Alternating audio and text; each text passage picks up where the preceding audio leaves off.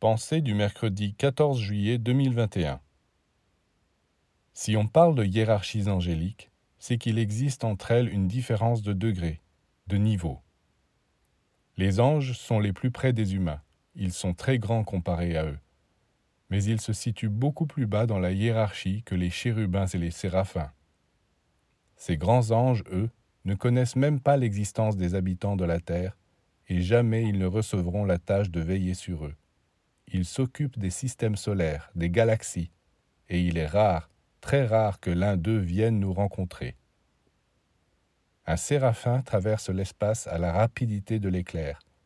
Si vous êtes là, vigilant, prêt à saisir quelque chose de ces radiations célestes, vous aurez un éblouissement, une illumination dont les effets dureront toute votre vie.